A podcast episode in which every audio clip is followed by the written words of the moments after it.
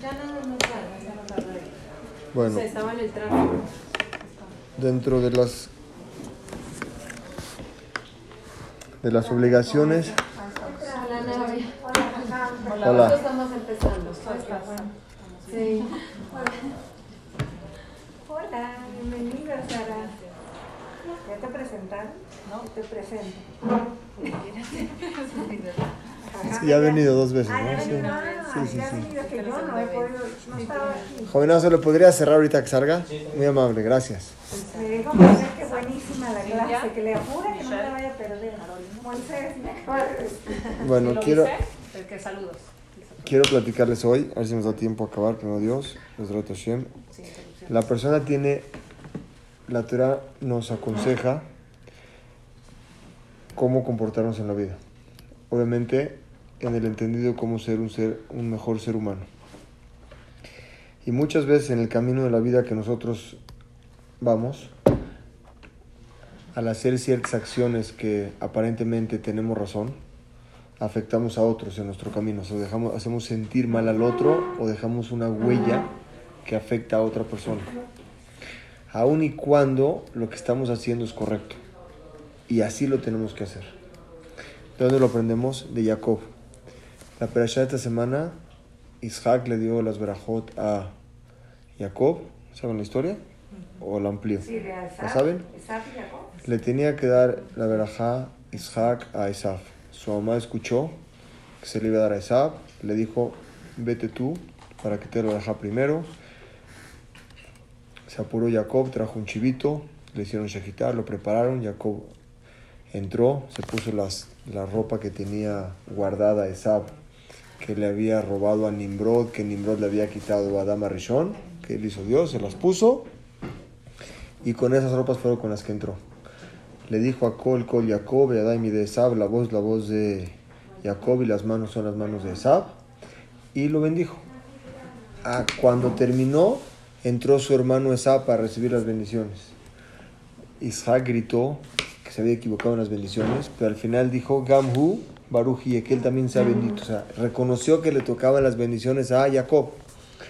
Esab gritó, se molestó mucho y le pidió que lo bendiga una verajá más. Le dijo la verajá que ya no tenía verajot para él, pero una más le quedaba. ¿Y cuál le dijo? Cuando Jacob no cumpla mis votos, tú vas a estar arriba que él. Mientras él cumpla mis votos, tú vas a estar abajo. Esa fue la verajá que le dio. Dice, ya se fue la verajá. Se fue Jacob, 14 años, a estudiar. Le dijo, Soma, vete para que tu hermano no te vaya a matar. Y se fue a casar, ¿a dónde? Con las hijas de, con su hermana. Su hermano era Labán, que se case con una de las hijas de su hermano. En el, en el camino se quedó 14 años en la casa de, en la verajá de Shemi Eber. Después trabajó 7 años por Rachel, 7 años por Lea, 6 años por su Parnasá. ¿Cuántos van ya? 14 y 20, 34 años. Y dos que, que, que tardó en bajar más o menos, 37 años en lo que se encontró a su hermano Jacob. Cuando se encontró a su hermano Jacob, dividió sus campamentos. En el primero puso a los animales, en el segundo puso a, su, a las shifajot, las, eh, las concubinas, en la otra puso a Lea y en la última puso a Rachel. Estaban divididos en tres. En el transcurso de, la, de cuando iba del campamento de Lea al campamento de Rachel, se le había caído una, un utensilio, un kelim, un, un- un utensilio de barro. Los jamín cuidan mucho el dinero y se regresó por él. Cuando se regresó por él, vino el ángel de Esab a pelear con él. ¿Hasta aquí saben? Peleó toda la noche con él y al final Jacob lo venció y le dijo, por favor déjame ir. Le dijo, no te voy a dejar ir hasta que me digas cómo te llamas. No le quiso decir cómo se llama y le dijo, bendíceme. El malaj no lo quería bendecir, le dijo, si no me bendices no te vas. Y él tenía que irse porque tenía que rezarle a Dios, iba a ser el amanecer. Le dijo, ya no va a ser tu nombre Jacob, va a ser tu nombre Israel. Hasta aquí la historia. Hasta aquí todos sabemos. Israel. Israel. Israel, ah, Pero ¿quién es el que no quiso decir el nombre? El ¿Malach? malaj. ¿Por No, no, no, no le conoció su nombre. Ya no, no, no, no, no profundicé en eso. No le dio su nombre. La pregunta es, ¿para qué quiere, quiere la- para qué quiere que lo bendiga? ¿Qué es lo que... Cuando alguien pelea, hay algo de por medio, ¿correcto? Cuando dos personas están peleando. ¿Qué quería él? ¿Qué estaban peleando? Estaban peleando que le reconozca las verajot que le dio su papá hace 35 años, que se las reconozca. Sí sabía que era Malach de Sí. Sí, estaba peleando con... Era ya otro nivel de pleito. Es algo más profundo, como, como pelear con Malach, pero vamos a dejarlo así, vamos a Como entenderlo. no entendí, que era el, el ángel de esa. El ángel de Sa peleó con Jacob. Ah, Y Jacob lo venció. O sea, estaba peleando con un ángel, lo venció. En ¿Pero ese qué quiere decir el ángel de esa? el ángel de Sab, cada persona de nosotros tenemos un malaj, un ángel que nos cuida. Ajá. Y ese ángel fue el que vino a pelear. Ah. Con nosotros, él es el que está, él, con nosotros le hacemos algo bueno, le damos fuerza a ese ángel. Cuando hacemos averot, cosas malas, debilitamos. O sea, nuestro mazdal es ese ángel. El mazdal de Jacob vino a pelear con, de vino a pelear con Jacob. Y lo venció.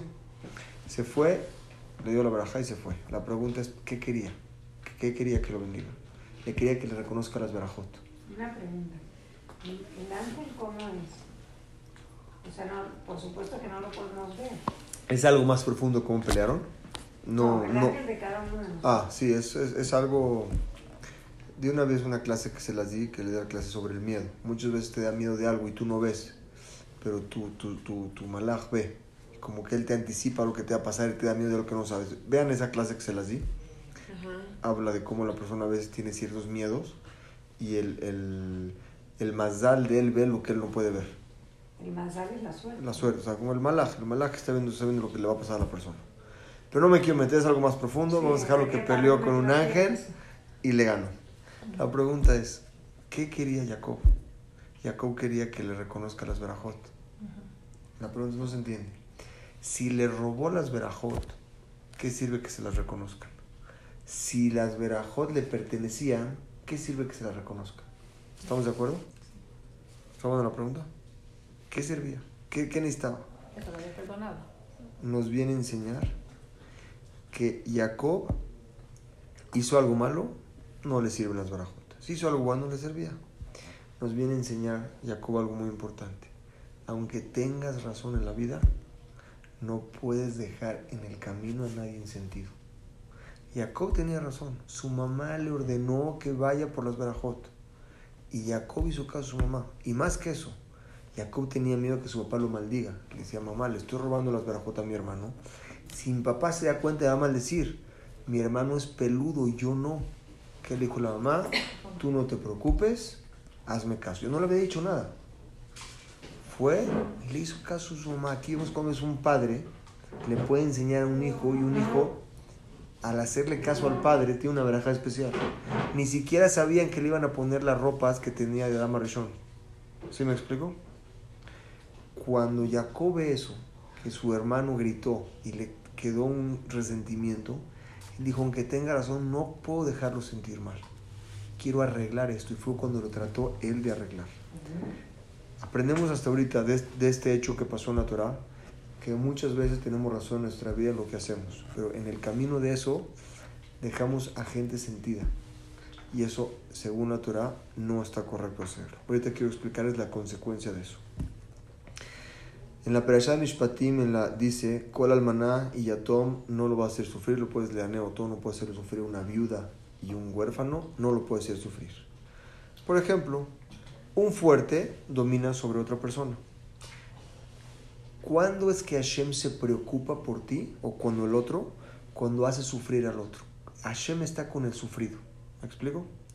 Cuando una persona hace sufrir al otro, el otro, esa persona, y taneoto, si es que tú lo has sufrido a él, y esa persona me clama a mí, me llora y me pide a mí, lo voy a escuchar a él. Y si a alguien le causas daño y le pide a Hashem, dice la Torah, Hashem lo escucha y lo escucha rápido. Quiere decir que Hashem escucha a una persona sufrida. Y cuando tú haces sufrir a alguien y le cae ese resentimiento hacia ti, Hashem escucha a esa persona. Oye, pero yo tenía razón y lo tuve que hacer. Es correcto, pero no lo puedes dejar sentir.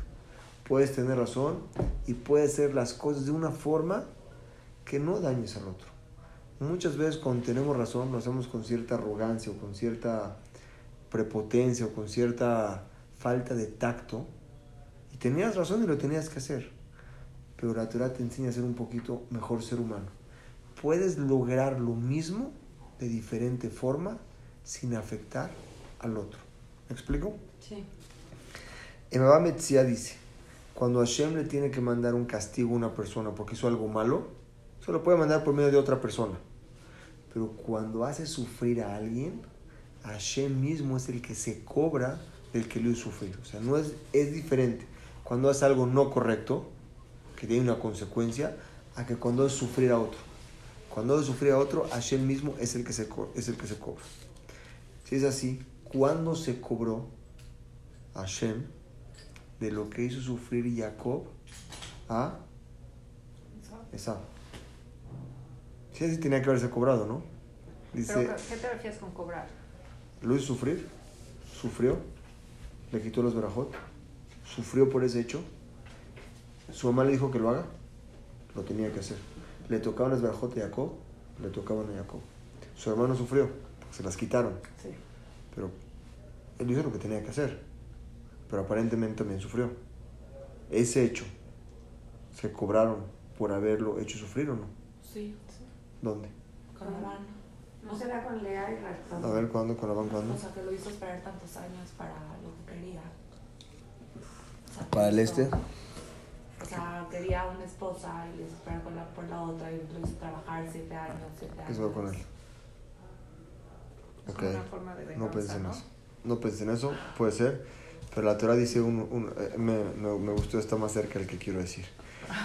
La Perashá en Toledo dice, el Midrash dice, que cuando, ya, cuando Esab gritó, gritó un grito enorme. Dice, Sakagedolá y Mara, o sea, y amargo. ¿Cuándo lo cobró? De Esab viene Amán. Y de Jacob viene Mordejai.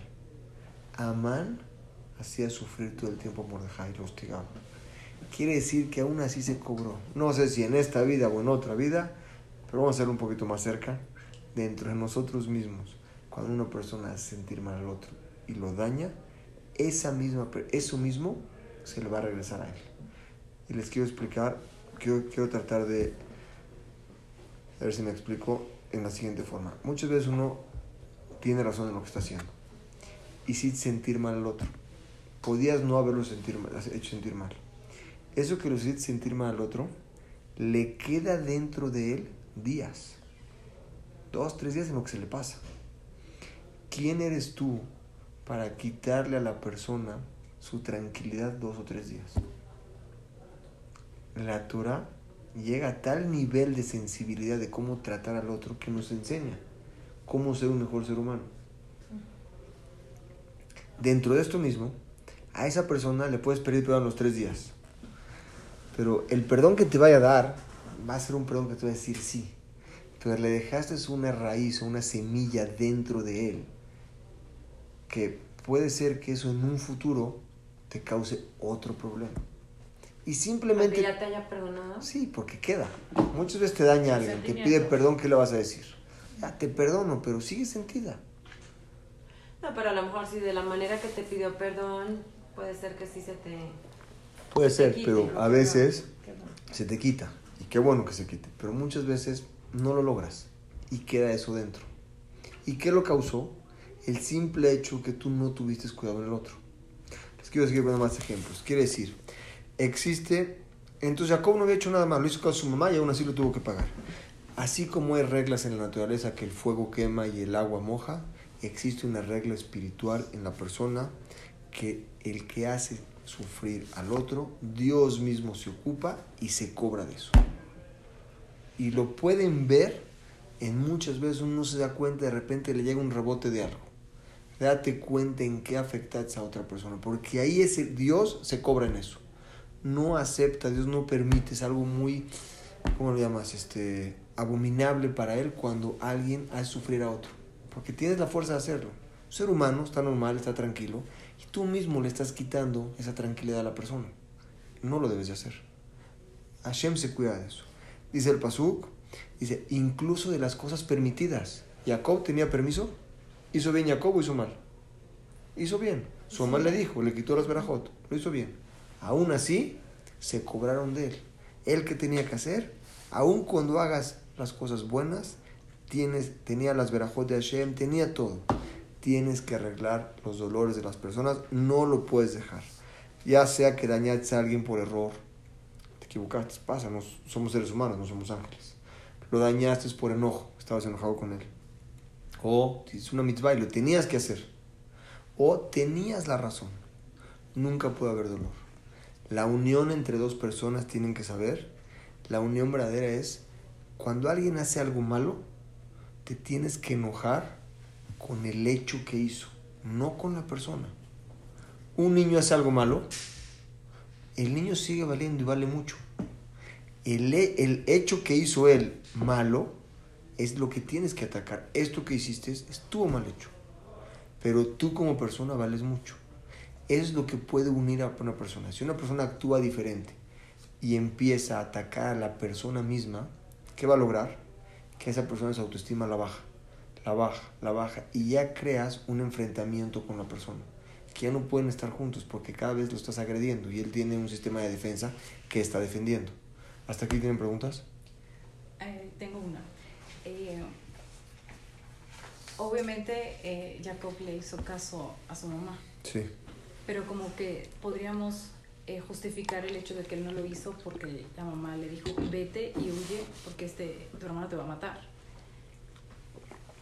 Que él salió huyendo. Eso lo podría como que él dice, por eso no lo pudo hacer, pero él en cualquier momento pudo haber reaccionado y decir, no, espérate, no, no voy a hablar con él, así como lo que acabas de decir. Que uno hizo el hecho porque hizo Su su mamá, exacto, pero no fue algo que quiso hacer en contra de él. Él pudo re- o sea, O sea, esperar dices- a que viniera el hermano y Ajá. decirlo, pero claro, la mamá le dice, vete corriendo porque si no te van a matar, y por eso él huye. Eh, ¿Y tú, tú qué, hubieras, qué, qué, qué, qué, hubiera- qué, qué, qué, qué pensaras tú que hubiera pasado ahí? ¿Qué, qué hubieras dicho que tendría que haber hecho ahí? Bueno, me imagino que una persona como él, y si alguien tiene eso de, de manera como...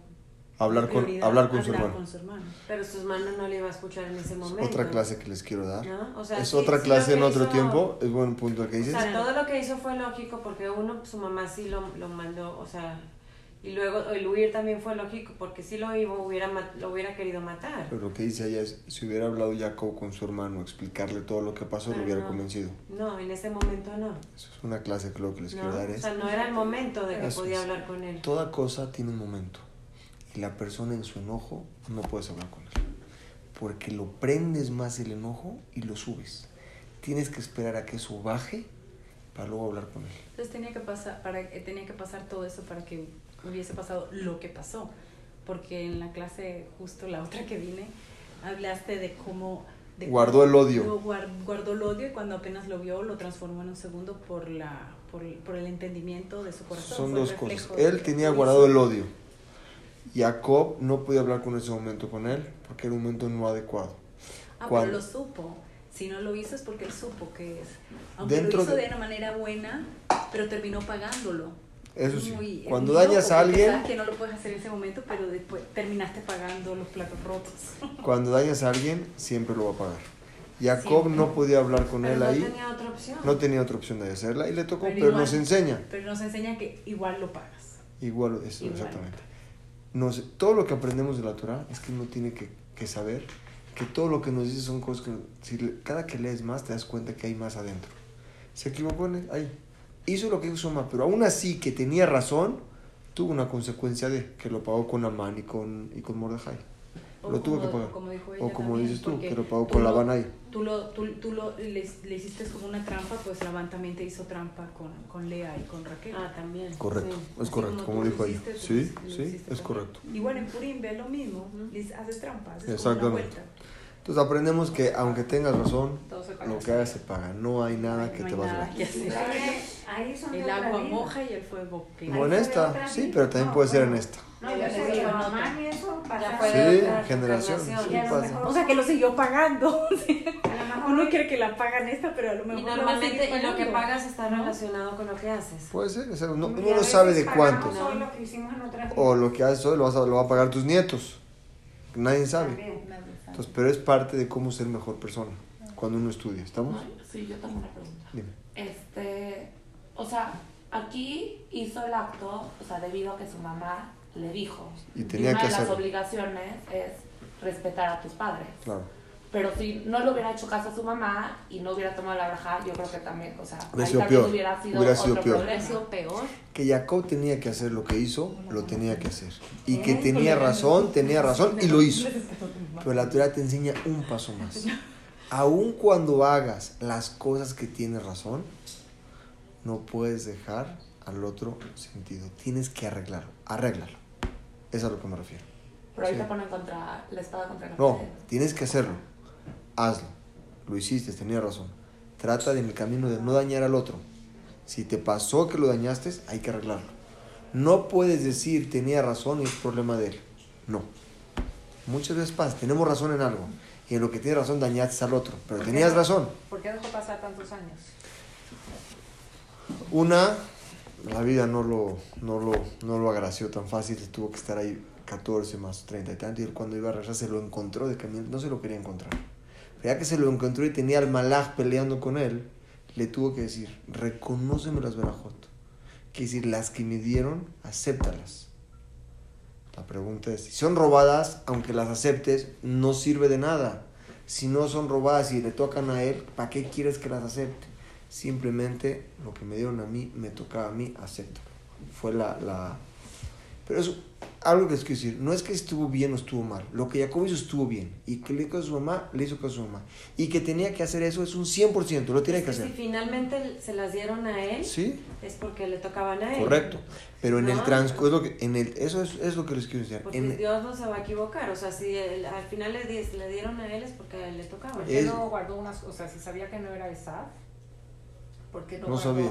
No sabía, no al supo. final, cuando supo que llegó Esab, le cuando dijo, dio se adelantó tu hermano y las agarró. Y dijo, Gam Barujiye. Y las verajot que le di sí le correspondían a él. O sea, sí lo reconoció. E Isaac. Isaac lo reconoció Dijo, de que sí y, y gritó porque se iba a equivocar en dárselas a Esab. O sea, él, se- él vio que Hashem lo puso ahí. Y le tocaban a él. O sea, Fíjense ok. todo. Le tocaban, le hizo caso. O sea- Jacob hizo. Jacob estaba sentado en su tiendita sin hacer nada. De repente le llama a la mamá y lo puso en un. Le cambió su vida. Tuvo que irse eh, 14 años a una yeshiva, 35 años estuvo fuera de su casa. Por algo que le dijo su mamá. Pero aún así vio que era lo correcto y tuvo que regresar y contentar a su hermano porque no puede, aunque tengas razón, no lo puedes hacer. Porque sabes que esa persona te, te tiene un, un, Y dice la Torah, un rencor. Velotanu ish amito. No puedes hacer sufrir a tu amigo, Beira et Hashem y tienes que temer a Dios. ¿Qué tiene que ser temer a Dios? ¿Qué es temer a Dios? Antes de entrar a eso. Cuando tú ves a una persona que hace teshuva y le quieres recordar, dice la Gemara, lo que hizo mal en sus años pasados, le vas a hacer pasar 5 o 10 minutos de, de nostalgia o de malestar o de sufrimiento. ¿Quién eres tú para hacerle pasar a una persona un, mal- un- un maltrato? Vean hasta cuándo la Torah se cuida. Cuánto una persona tiene que cuidarse de ver cómo habla con su compañero. Otro ejemplo, la Gemara dice, si ves a una persona que está sufriendo por cualquier motivo, dice, ten cuidado lo que le digas. ¿Es una persona sufrida? Ten cuidado lo que le vayas a decir. Es una persona más sensible. No puedes hablar con él de una forma normal como lo harías con tu amigo. Sé sensible en lo que le vas a decir. Dice Rabdom, a veces dañas a alguien y piensas que nadie te ve. Por eso dice, teme a Dios porque Dios está en todas partes. ¿Dónde nos pasa eso? En la casa. Muchas veces en la casa estamos o con el esposo, o con los hijos, o con un amigo. Estás en un lugar o con tu sirviente, o con tu chofer, con alguien. ¿Quién eres tú para hacer sufrir a otra persona? Puedes pedirle lo mismo de diferente forma. ¿Tienes razón tú? ¿Tienen que hacer esto? Sí. Pero pides de una forma diferente. ¿Qué vas a lograr? Una tú mismo tienes mejor relación con esa persona. Esa persona se va a sentir mejor en el día. Y esa misma persona te va a atender a ti o va a ser contigo mejor. Hagan la prueba esta semana con su muchacha. En vez de regañarla por algo que hizo mal, denle un bono o una, ¿cómo se llama? Una, un reconocimiento de algo bueno que hizo. Y van a ver el cambio de ella en la casa. ¿Qué te costó? Nada. Nada más cómo te dirigiste al otro. Y esto la Torah no se fija si yo digo es goy. Está de los goyim. Diciendo que afilo en gente que no es judía y que trabajamos con ella el día a día, puedes decirle lo mismo de una forma positiva. ¿Y quién es el que gana de todo esto? Uno mismo. Porque tú mismo ya eres diferente. Ya cuando hablas con el otro, la gente quiere estar más cerca de ti, porque es alguien... Exactamente. Es alguien que estás, que lo que estás haciendo lo estás haciendo correcto. Pero fíjense dónde quiero llegar. Aunque tengas razón en lo que vas a hacer. Jacob tenía razón del 1 al 10, 11. No había duda en lo que hizo. Aún así, tuvo que venir a arreglar lo que tenía que arreglar. Dice la Gemara, una persona le pidió, perdón, dice Jamín, una persona le pidió un consejo a un rabino, se iba a casar. Dijo, rabino, ¿me puede dar un consejo? Me voy a casar. Quiero que me dé un consejo para tu matrimonio exitoso. ¿Qué le dijo? Fíjense qué bonito le dijo. Le dijo, nunca digas todo lo que te viene a la mente. Antes de sacar algo de tu boca, piensa lo que vas a decir. Piensa si es el momento correcto de decirlo. A lo mejor no es el momento ahorita. Piensa si lo que vas a decir tiene una trascendencia. Piensa si lo que vas a decir va a causar un pleito o va a crear en el otro una envidia que te la va a cobrar mañana o pasado. Piénsalo. Le hicieron la misma pregunta a un experto en matrimonios en Nueva York, por cierto, divorciado tres veces, pero da clases de matrimonio. No, de veras, no, en serio.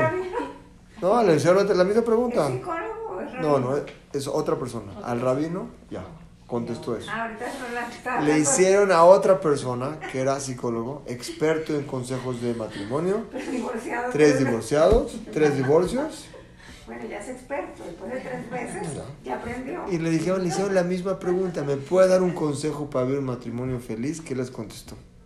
Siempre sea abierto, no te guardes nada, saca todo lo que tienes. Oh. Imagínense, Claro, es un- son dos extremos. Imagínense una casa. Piensa, Piensa, nunca diga, hablar. nunca digas todo lo que te viene a la mente.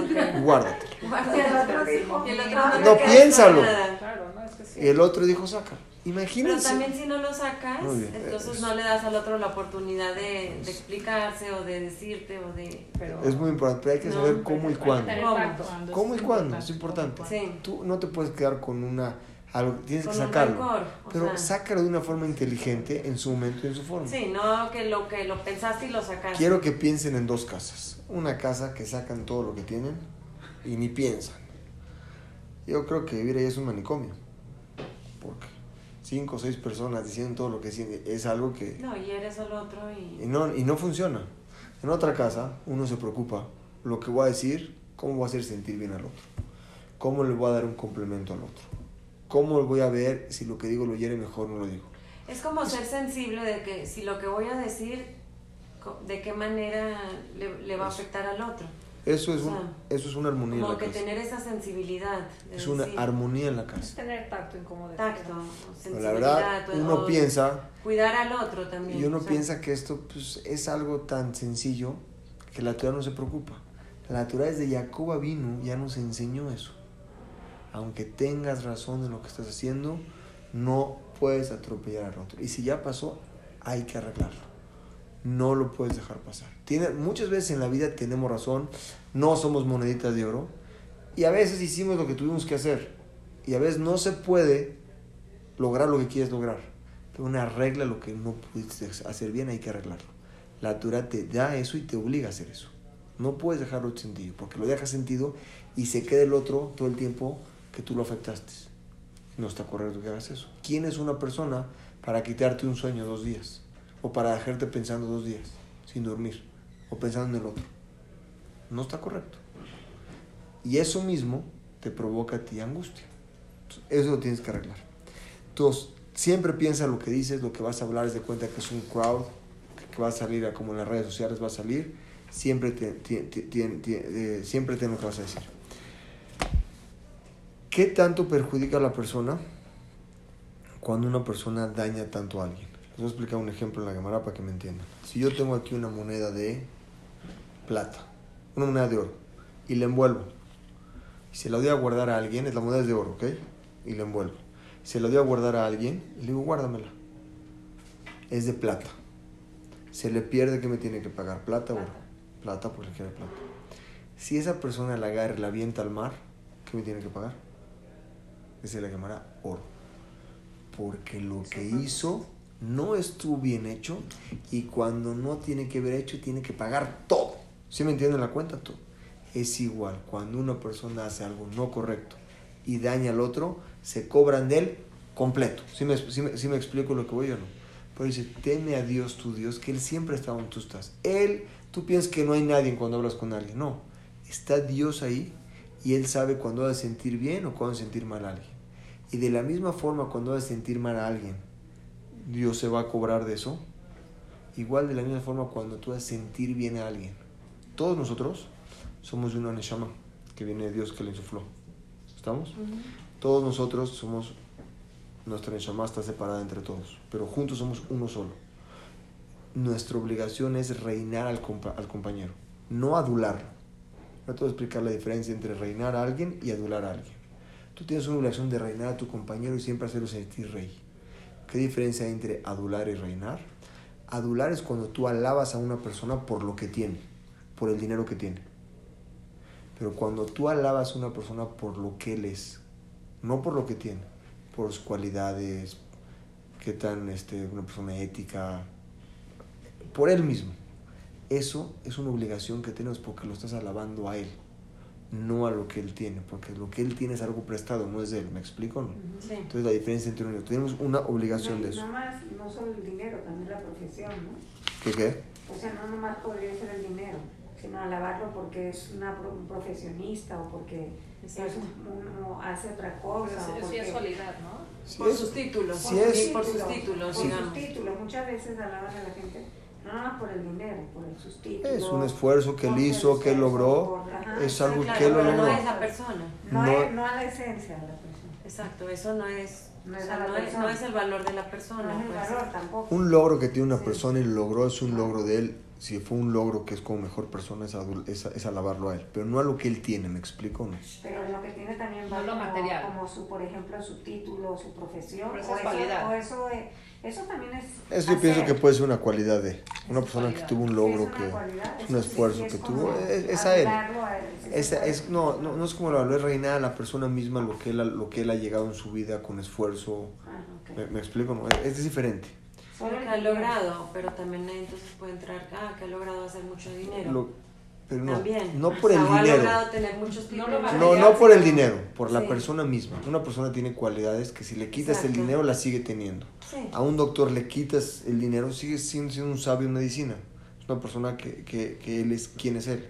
¿Me O sea, explico? lo no? que no hay que adular es el dinero. Es las cosas que no hacen a la persona misma. que no lo Adular, sino no a la cosa, sino a la. Así cuando vas a regañar a alguien, no regañas a la cosa y no a la persona, es la, a la persona hay que alabarla. Sí. Aprendemos de aquí un, una- un secreto muy bonito que enseña la es, no somos nadie para poder afectar el estado de ánimo de otra persona. Aunque tenga razón en todo lo que tú estás haciendo, cuídate que la otra persona no quede dañada en lo que tú hiciste. Hay que arreglar eso. Aunque tengas razón. Aunque, ten- aunque tengas razón. O si sabes que alguien está haciendo algo mal y tú lo estás viendo, a lo mejor tener mucho tacto en la manera como se lo vas a decir y frente a quién se lo vas a decir y, ¿no? O sea, Y esperarte el momento. esperar el momento y a lo mejor decírselo en privado y de una manera contacto y, La ¿no? Torah habla mucho de eso. Es más, en la hasta la Jod de Yom Kippur, que tienes que pedirle perdón a la persona en Yom Kippur, Ben Adam la Javeró. Las, las cosas entre tú y Dios, le pides perdón, Dios es entre tú y Dios te perdona. Pero a la persona hasta que la persona te perdone. Lo que dices tú en Yom Kippur, si tú ves haciendo a alguien, una persona, algo malo, y sabes que no te va a escuchar, no se lo puedes decir. Y si sabes que va a agarrar envidia o coraje, tampoco se lo puedes decir. ¿Sí me explico? Estás viendo que tiene, esté haciendo lo que esté haciendo. Tienes que cuidarte lo que le vas a decir, que lo pueda recibir y que no vaya a quedar una envidia ante ti. Nos damos Y cuenta, que no lo avergüenzas, nos damos cuenta ¿no? cuánto vale el sentimiento del otro. Muchas veces pensamos que está normal y lo vivimos diario, pero fíjense cuánto la Torah se cuida de que la persona no pueda hacer sentir mal al otro. Y si lo hace sentir mal al otro lo hace sufrir, Dios mismo se cobra. Conceit es otra cosa que tienes que pagarla por medio de otra persona. Por ejemplo, le robaste a alguien y Dios te va a mandar que te roben a ti porque tú robaste. Manda a otra persona que te robe. ¿Estamos? Dos personas. Pero conceit sufrir a alguien, Dios mismo se encarga en eso. Él es el que se encarga de cobrar esa cuenta. Lo aprendemos de una viuda y de un huérfano. Tengan, dice la Torah, ten mucho cuidado con ellos, porque están solos, están muy sufridos. Están sufridos, ten cuidado con lo que hablas con ellos. Es gente muy delicada. Tienen que tener mucho tacto. Pero no, no, no me quiero ir muy lejos. Eso quiero que lo apliquen, que tratar de aplicarlo a nuestro ciclo donde vivimos nosotros. En la casa, los amigos, la gente que nos rodea. Tratar de que todo lo que hagamos sea uno, cuidarte en no hacer sentir mal al otro. Sabes que no te lo va a recibir mejor, quédate callado. Y dos, preocuparte porque todo lo que le digas al otro sea hacerlo sentir bien y elevar a la persona. Es una obligación que tiene la Torah que te dice, Imblojet Javereja, reina a tu compañero. ¿Tienen preguntas hasta acá? ¿Quedó claro el mensaje? Bueno, entonces, una cosa más, pues ya no me da tiempo. Nada más. Hay una Mishnah muy bonita, la voy a decir en corto. Dice así: Toda la persona tenemos dos miembros en el cuerpo que son los que nos hacen, los, los que nos atraen a hacer las cosas. Y hay discusión si es el ojo o el corazón. Unos dicen, cuando el ojo ve, el corazón desea. Y otros dicen, no, empieza por el corazón. ¿Cuál es el ejemplo? Les quiero decir. Un ciego. Si fuera el ojo, pues un ciego nunca tuviera ningún problema de desear algo. Sin embargo, el ciego también hay odio, hay envidia, hay, hay... entonces quiere decir que también empieza el corazón. Tenemos otros dos miembros en el cuerpo que son los que nos incitan a hacer las cosas. Es el corazón y es el ojo. Hay una Mishnah que dice que se cuide la persona todo lo que desea, y dice la Mishnah muy bonita, a ver si un analizamos. Haz que Namer sé, sé descarado como una pantera para hacer mis bot que no te dé pena, hazlas. Kal Kanesher, sé ágil como un águila, ágil en ti y ágil también, ¿cómo puede ser ágil? Sé sencillo, como, eh, como un, una, una, un águila vuela con sencillez, también tú en tu vida sé sencillo, no seas problemático, no, no pongas peros a las cosas. Sé una persona fácil que lleva las cosas con la gente. Raskatzvi corre como un, como un venado para hacer cosas buenas, mitzvot. Y Gibor Kiari, sé fuerte como un león. Explicamos. Pantera, águila, tzvi y ari. La segunda es el águila. ¿Cuál es el, cual, la cualidad de un águila? El ojo. Las águilas tienen un ojo biónico. Ven mucha distancia exacta. Y el último es el gibor. El gibor es como un, como un, como un arico. Es que es el gibor es ese que es fuerte del corazón, el que domina sus instintos. Puso primero al, al ojo y luego al corazón. Pero David Amelech la voltea. Dice, no, no va primero el ojo y el corazón, va primero el corazón y el ojo. ¿Sí me explico o no? Hay quien dice que va primero el ojo, le manda la señal al corazón y el corazón desea, y hay quien dice no, que empiece en el corazón. Y los dos tienen razón. La explicación es, una persona que se guía por sus deseos, lo primero que ve su ojo, el corazón lo va a desear, porque está dominado por el deseo. Pues lo primero que ve lo quiere. El que dice que el corazón manda es una persona que domina sus deseos. Por más que veas, tienes un corazón limpio y que no va a poder dominar en ti. Para que una persona pueda no hacer sentir mal al otro y pueda guiarlo bien, su corazón tiene que estar limpio. Para uno estar limpio tienes que estar tú mismo contento contigo mismo. ¿Se acuerdan la clase que hablamos de las intenciones? Uh -huh. Tu intención es la que provoca la consecuencia de. ¿Se acuerdan bien que hablamos de esa clase? Tu intención es lo que te provoca. Podemos estar haciendo los dos lo mismo. Dos mamás pueden estar mandando un hijo a la escuela. Una la manda con una intención, otra con otra. Son dos hijos diferentes que van a salir de ahí. Uh -huh. La intención es, el corazón es lo que hace. Quiere decir que todo lo que hagamos en nuestra vida tiene que estar hecho por una intención buena, para que las cosas tengan un buen fruto. Y con eso puedes lograr a que todos los caminos que hagas en tu vida, aunque tengas razón, puedes preocuparte a no hacer sentir mal al otro. O sea que si lo haces con buena intención, es mucho más difícil que puedas dañar a alguien. Al contrario, con buena intención todo es bueno, todo sale bien. La gente lo recibe bien. Es lo que O sea, el otro corazón, lo recibe bien. Tu corazón tiene que ser puro para hacer las cosas bien y ahí te vas, vas a ser más fácil que lo que hagas no hagas sentir mal al otro. Porque muchas veces hay tantas cosas que nos rodean que no podemos lograrlo. Hay tantas cosas que están, juegan en una, en una pieza que tú quieres hacer y que a veces no te salen las cosas.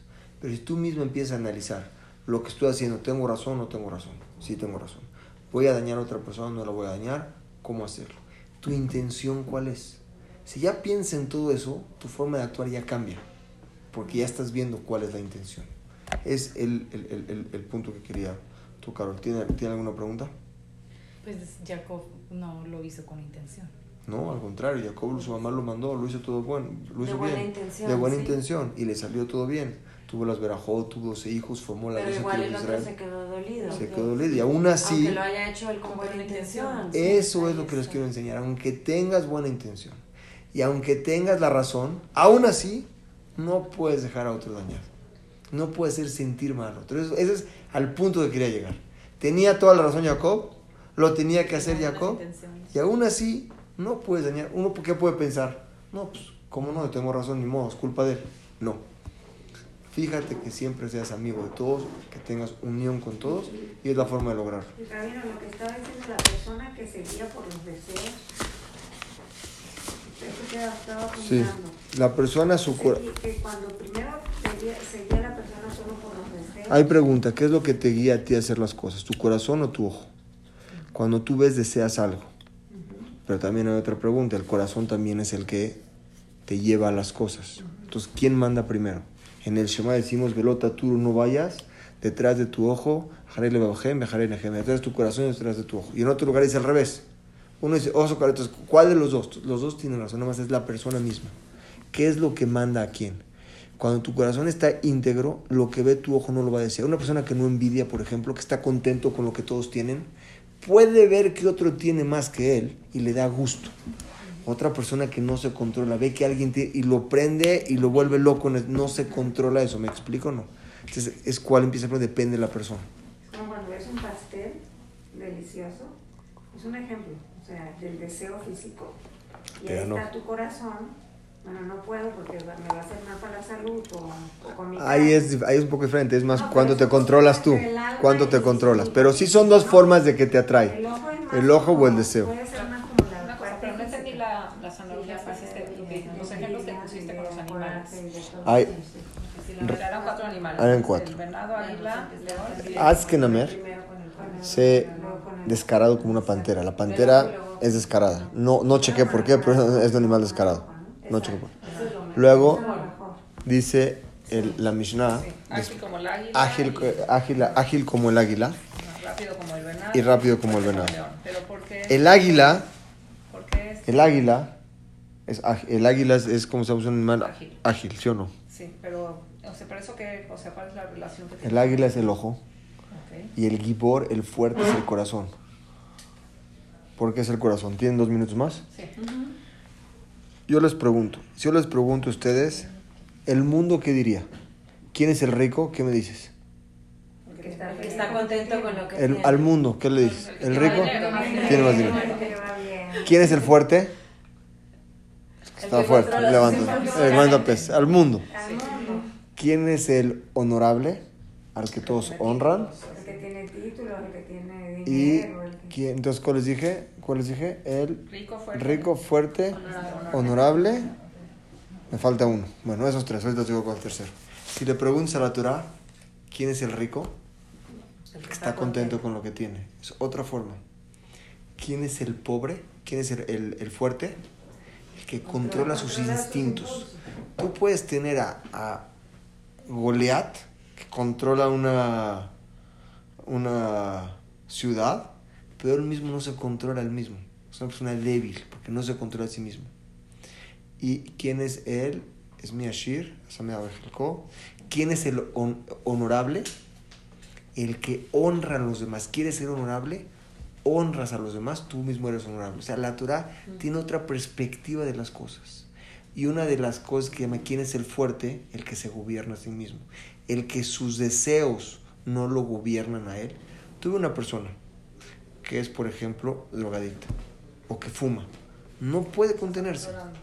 No puede. Una persona que no tiene eso es más fuerte que el otro porque se controla a sí mismo. Entonces, mientras tú te controles más que el otro, eres una persona más fuerte que el otro. Y me falta la cuarta, espérenme, denme un minuto.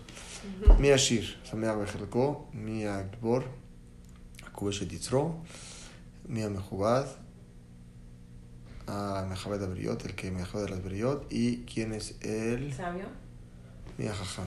Es... Muy bien. Es que yo también lo sé, pero me estaba tratando. Jajam, ¿quién es el sabio? Si le preguntas a todos, ¿qué te dicen? El que más sabe. El natural que te dice, el que aprende de todos. Quiere decir que si una persona puede aprender de un niño, que le va a enseñar algo, es una persona que todo el tiempo quiere aprender. Es el sabio.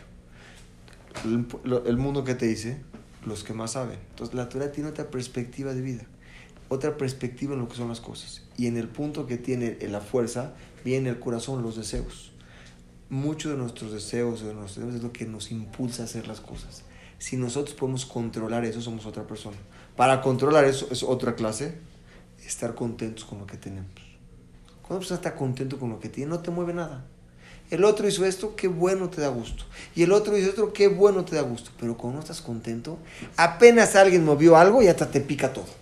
Y el otro hizo aquí, estás nerviosa porque quieres lo que tienen todos y tú misma no estás contento contigo y nunca lo vas a tener porque tú misma no, estás contenta contigo.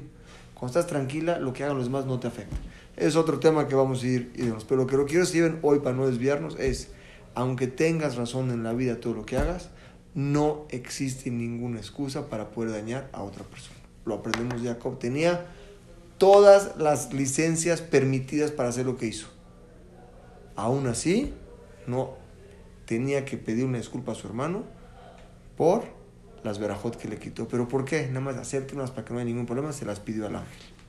Y aún así pasó en otra, en otra generación, dice el, el Midrash, el, en Toledo, que tuvo que pagarlo a Man y hizo sufrir a Mordejai por eso. ¿Tienen alguna duda? ¿Quedó, me expliqué bien? Está- sí, sí, sí, sí, pero igual es como, o sea, parece que no, no hubiese salida de emergencia en ningún lado, que es, es muy extraño porque la Torah es la parte más flexible de lo que hay. Entonces, ni aunque, ni aunque lo haya, o sea, como, como lo explicaste, le hizo caso a la mamá, aún sabiendo que él no estaba haciendo algo bien, pero hubiese sido peor si no le hubiese hecho caso a su Entonces, mamá. Jacob hizo lo que tenía que hacer y salió esto.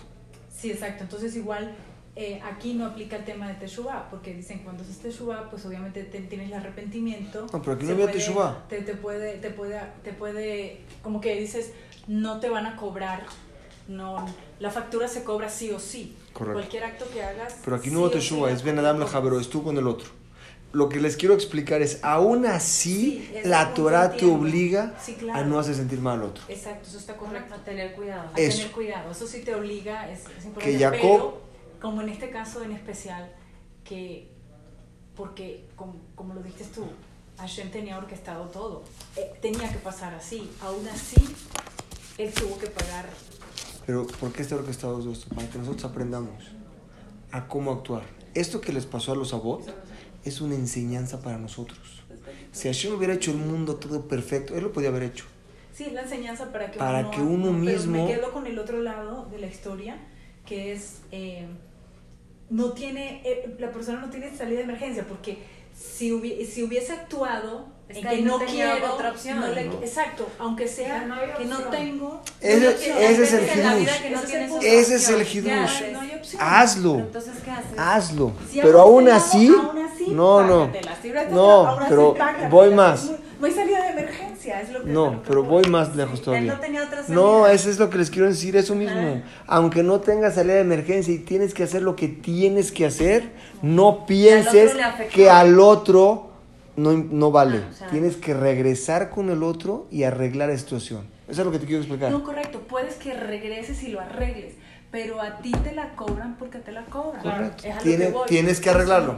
Ahí Si lo arregla, Si el otro lo arregla, si te perdonó el otro, y casi- pero más todavía de eso. arreglas, claro. Tú tenías que hacer lo que tenías que hacer. Yo hubiera pensado que es problema del otro. Yo hice lo que tenía que hacer. Si el otro sufre o no sufre, yo tenía que hacer esto y así tiene que ser.